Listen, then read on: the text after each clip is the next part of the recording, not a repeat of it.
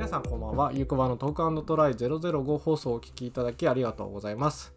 えー今日は6月2日火曜日、いかがお過ごしでしょうか？えーこの配信はテック記者をしている私、ゆうこばこと小林裕太郎が気になったニュースを振り返りつつ、えー視聴者の方と交流をするテックトーク番組です。えなお、この番組の内容発言は小林個人の意見主張ですので、え所属する団体や企業へのお問い合わせは、えーご遠慮いただけると幸いです。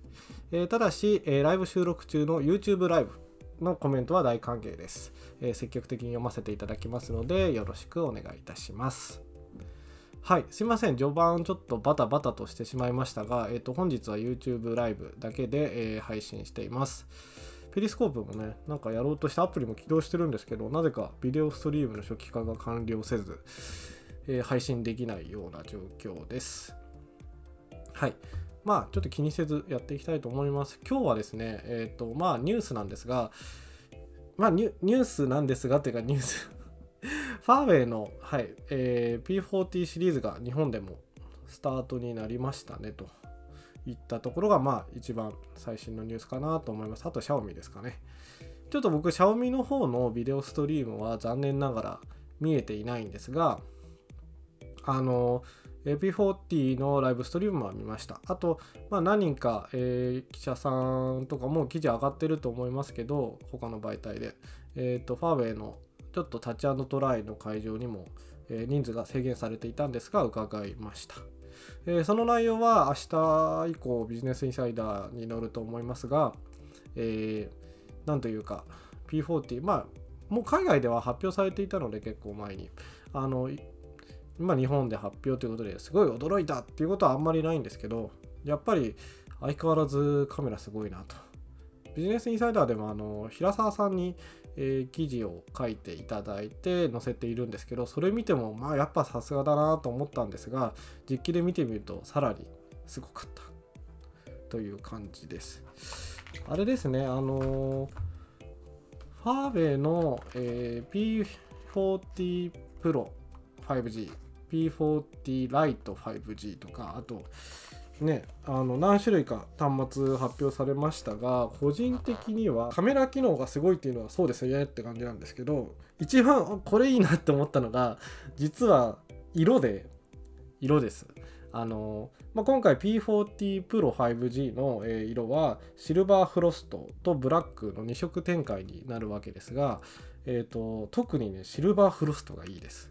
本当に。あの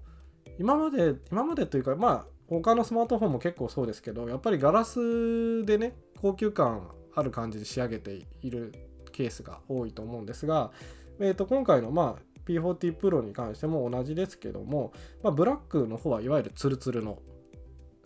はいあの加工の、えースマートフォンですけど、えー、とシルバーフロストの方がちょっと触り心地がすりガラスっぽいんですよね。すごいなんていうかサラサラしていて指紋が全然つかない。あのファフェの端末すごい綺麗だ綺麗なんですけど毎回。ただやっぱガラスなんで、まあ、他の端末もそうですけどやっぱり指紋がすげえ目立つんですよね。まあケースをつけるからいやまあ最終的に気にならないよねっていう人は正直いいんですけどでもやっぱりあれを触っていてこれケースつけたくないなって思えるスマートフォンだなと思いました。あのね。まあ今までファーウェイの端末何度か触ってるんですけど本当に P40 Pro 5G のなんだっけ、えーシルバーフロストはすごく満足度が高そうな製品だなと思いました。でもう一つ気になってるのがメイトパッドですよね。今まであのメディアパッドシリーズと言っていて言っていた、えー Android 搭載の、えタブレットなんですけど、えっともうこちら日本でも3種類ぐらい、はい、3種類ですよね。大きいのと性能ちょっと落ちてるのとちっちゃくて性能が低いやつみたいなのが出たと思いますけど、えっとそのうちの一番いいやつ、えっとメイトパッドプロに関してはあのまあ性能のいいタブレットですよね。あとでペンも使えるので、まあ、いわゆるこう言っていいのか分かんないですけど iPad Pro みたいな筆圧も検知して、えーと、いろんなクリエイティブな作業ができる、えー、タブレットですといったところですね。あのー個人的におこれいいなと思ったのがまあまあマニアックなんですけど MatePad の Qi 対応 MatePad Pro の Qi 対応ですねあの MatePad Pro は今まではなかったあの発表会で何て言ってたかあんまり思い出せないんですけどえっとまあ結構タブレットとしては珍しい、えー、チ充電サポートですと。なんかね初めてとか言ってたんですけどまあ一応その会場で聞いたところまあ全体のタブレット全体として初めてじゃなくてあの10インチ以上のタブレットでは初めて対応しました。対応していると認識していると言っていました。あの先方の係員とかの人は。まあ、実際そうですよね。あの Nexus 7とかこの間発表された Amazon の Fire HD8 Plus ももちろん地位対応しているのでタブレットとして初っていうのはちょっと違うのかなとは思いますが、えー、メイトバットプロの場合は大きいディスプレイを搭載しているのであのそのサイズ感の中では結構珍しいんじゃないのかなと思います。まあそうですねあの今まであとまあそれじゃあお前充電台に置いてそれタブレット充電したいんかいと言われるとあのちょっとどうなんだろうと思うんですけど僕が逆にいいなと思ったのは充電逆充電ですよねタブレットからスマートフォンに充電する、えー、感じのやつですね。あのギャラクシーとかもどんどん対応してると思いますけどあの今まではまあどちらかというとスマートフォンから、えーと、周辺機器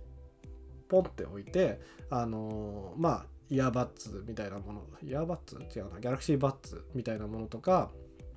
まあ AirPods でもいいですよね。あの、そういうちっちゃいものを充電するのにいいかなと思ってたんです。まあなぜならばスマートフォンの台自体がまあ大きいとはいえ持つには大きいとはいえ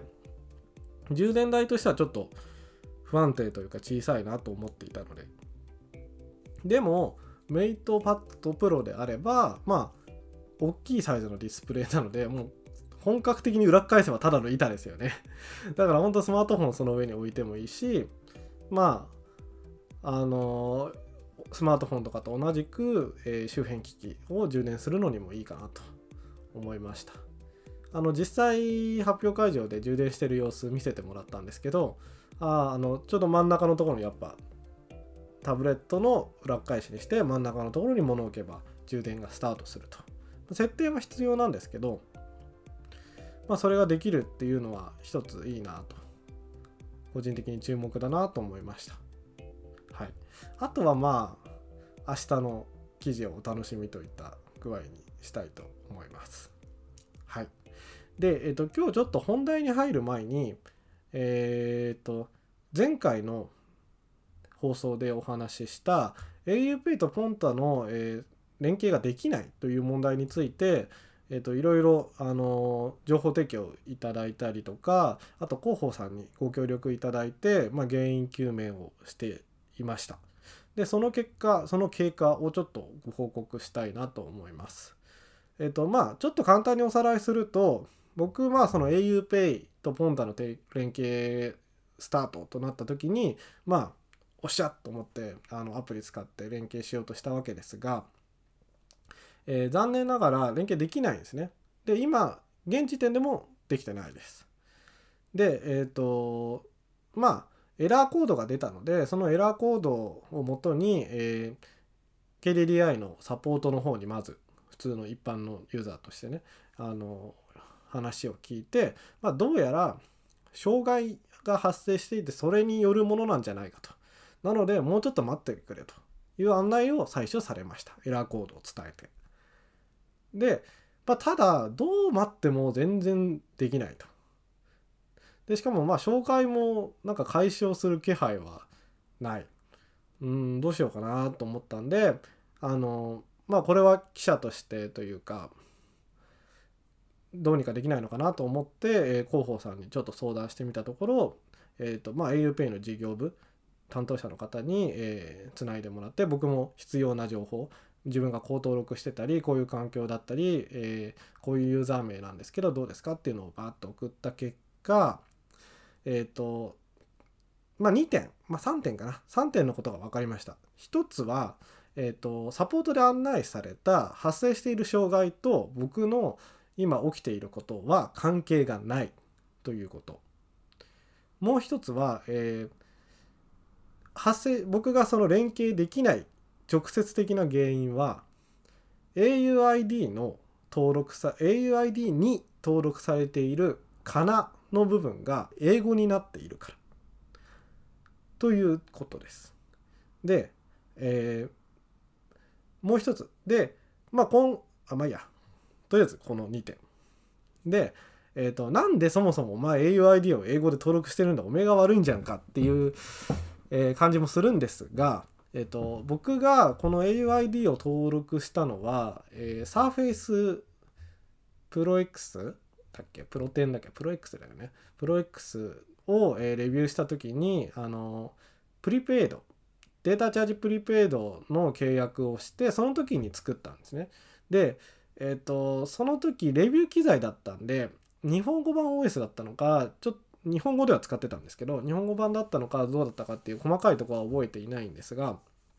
まあともかく、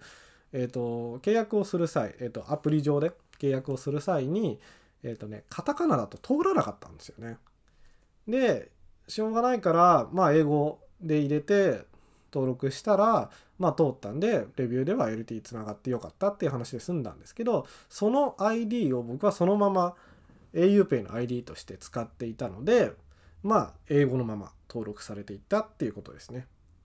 で、えー、他にも、えーと、これは僕自身のケースじゃないですけど僕がそういうふうにエラーコードについてとかつぶやいていたら、えー、ビッグローブで契約して auID 発行した人もどうやらかなが英語になっていたと。でまあそれなんじゃないかと疑っていて、まあ、ビッグローブに連絡して KDDI にさらに連絡して、えー、修正してもらっ本来のかなに修正してもらったら登録できたと言っていたのであのまあやっぱりかなが英語になっていることが影響しているんじゃないのかなというのが正しいみたいです。はい。で、え、ー、とまあこれがちょっと言い逃した3つ目ではあるんですけど、まあ、今後まあ今後ちょっと英語のかなでも、えー、連携できるようにする予定ではありますというのは広報の方から、えー、伺いました。まあちょっといつに対応するかっていうのはこういうコロナでねあの忙しい時期なのでもう対応してくださっただけでもすごいありがたいことなんですけどえー、まだ未定ではありますが今後対応予定ということで僕はちょっとそれを待とうかなと思っています。まあ、あの実際に英語でも通るようになったのかって確認するためっていうのもありますけど、まあ、ちょっとかなだけを直すっていろいろ大変なので au に契約している、まあ、今は契約はしてないんですけど普通の auID としてしか使っていないんですが、えー、まあ、ちょっといろいろと契約上大変変更手続きとかも大変そうなので一旦英語のかなでも登録できるようになるまで自分は待ってみようかなと思っています。はい。というわけでもし同じようなまあ同じようなっていうとエラーコードをここで今出すのはちょっとあの用意してないんですがまあ同じようになんかよくわからんエラーが出ていてもしかしたら英語かなになかなが英語になってるかもって思っている人は、まあ、ちょっと待ってみたりまああのいきなりねストアに行っても大変だとは思いますので待ってみたり、えー、変更を検討してみたりっていうのをおすすめします。本当はあのご協力いただいた方あの情報を寄せいただいた方とか、えーと、対応してくれた広報さんとか KDI の人にはとても感謝しています。まあ本当早く一刻も早くね auPay とポンタ連携させてあの家の近くのうちはですねカレー屋が前にも言ったかもしれませんがインドカレー屋が auPay しか使えないっていう謎のカレー屋があるんですけどそこに行って美味しいカレーが食べたいなと思っています現金使えよっていうのかもしれないですけどもまあはい。こういう勝負なもんでキャッシュレス対応を待っております。はい。という感じで、えー、今日はニュースはここまでとして、えー、次の本題に移りたいと思います、えー Oculus Quest を衝動買いした話ということで、えーと、ついにとうとう Oculus Quest を買いました。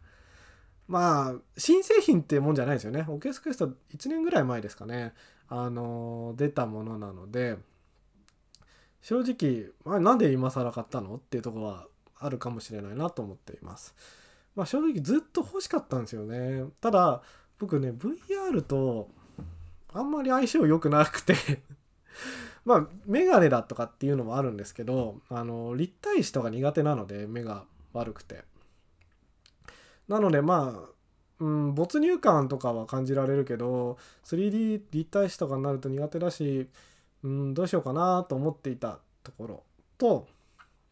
えっ、ー、とまあうちにも一応 VR ゴーグルあるんですよね。一つはあの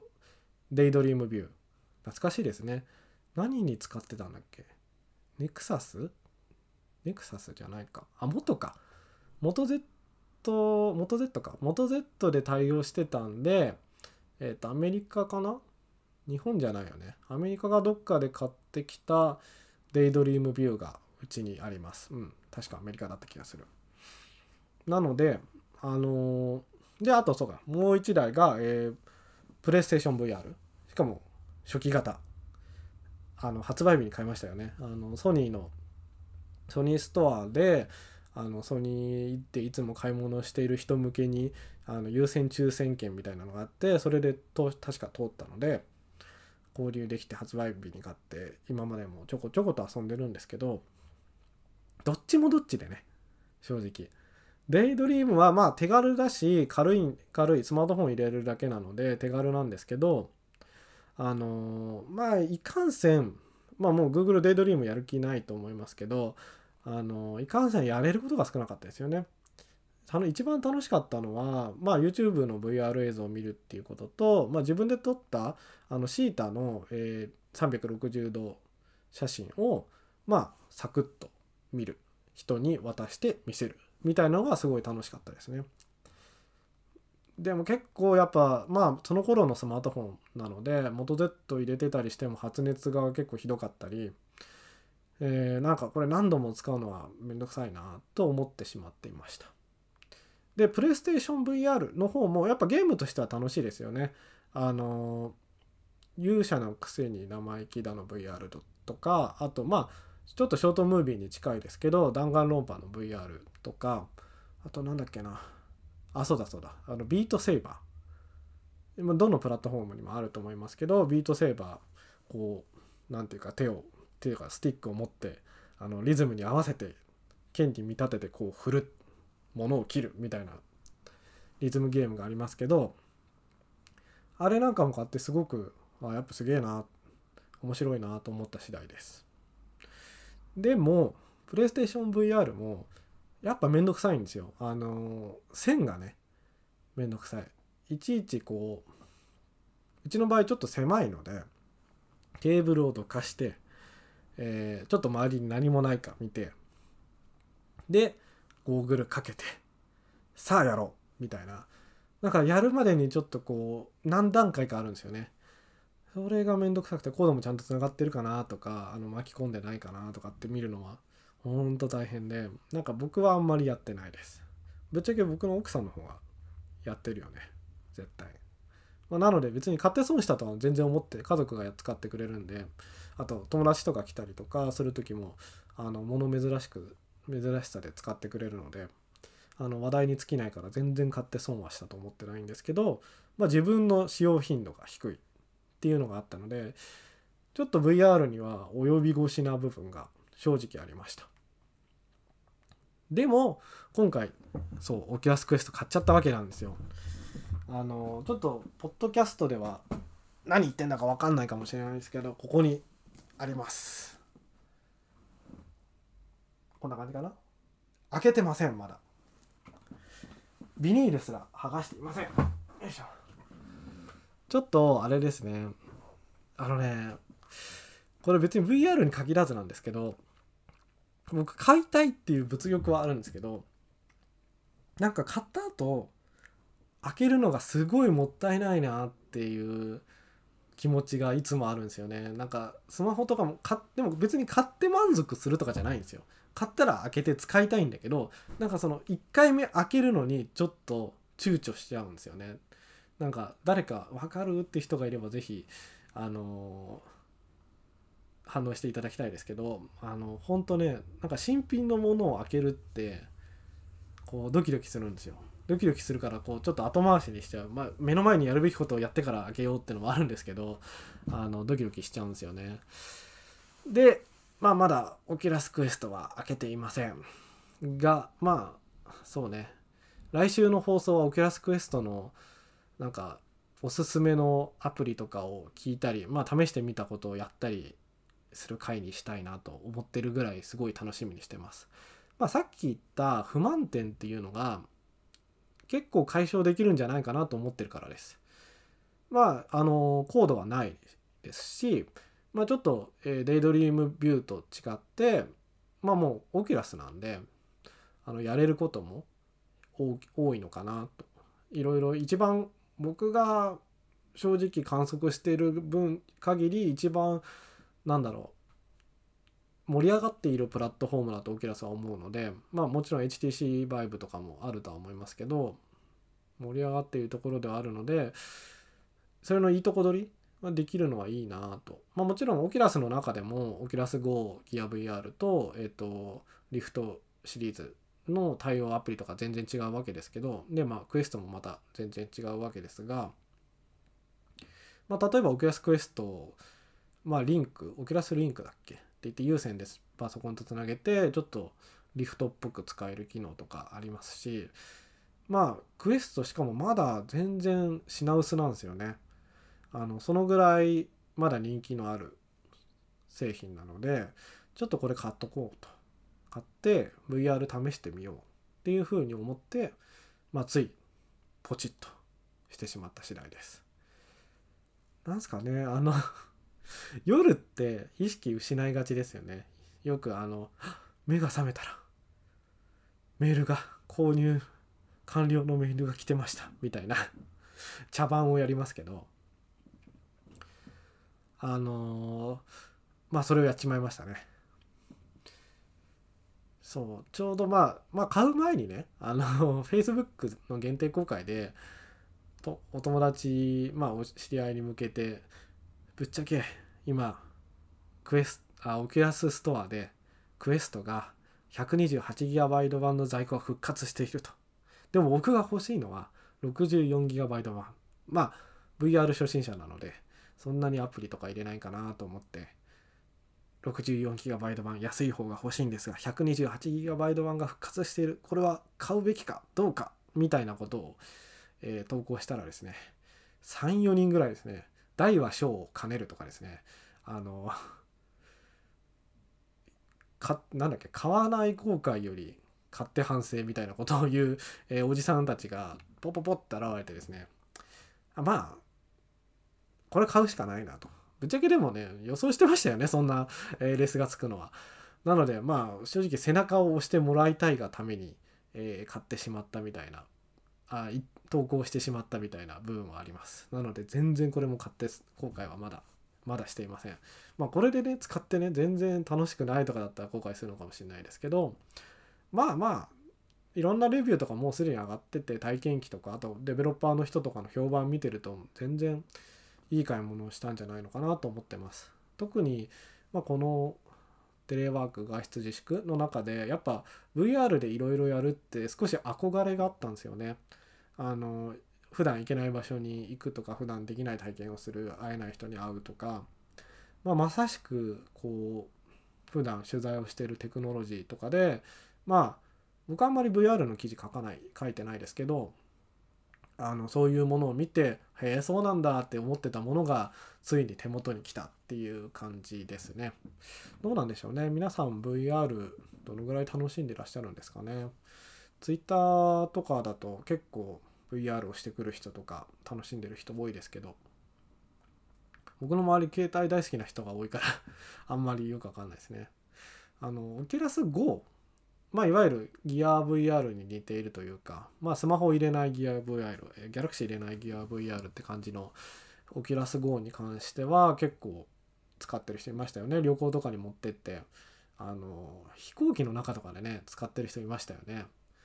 まあ、それもすごいいいなと思ったんですよね。僕も飛行機のなんだろうエンタメ機能って全然使わないんですけど自分で iPad iPad mini 持ち込んであの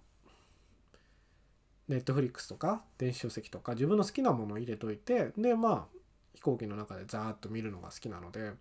全然エンタメその方がまあ画質綺麗だし好きなもの読めるしっていうんで。うん。全然機内エンタメ見ないんですけど、まあ、VR でもいいかなと思いますよね。どうせ座ってるだけだし。あのまあ Oculus Quest の場合は6 DoF に対応してるのでしゃがんだりとかちょっと動いたりっていうのも認識すると思いますけどオキュラス GO に関してはまあ3 DoF でしたっけ？こうふこうくるくるって顔をくるくるって顔を向けてその様子しか分かんない。首周りしか分かんないはずなので飛行機でやるなら GO でもいいよな。軽いしって思いますよね。GO も確か品薄だったかな？うん。そうでした。あの Amazon とかで見ても Amazon 公式で売ってるんですけどあの7月1日入荷予定とか、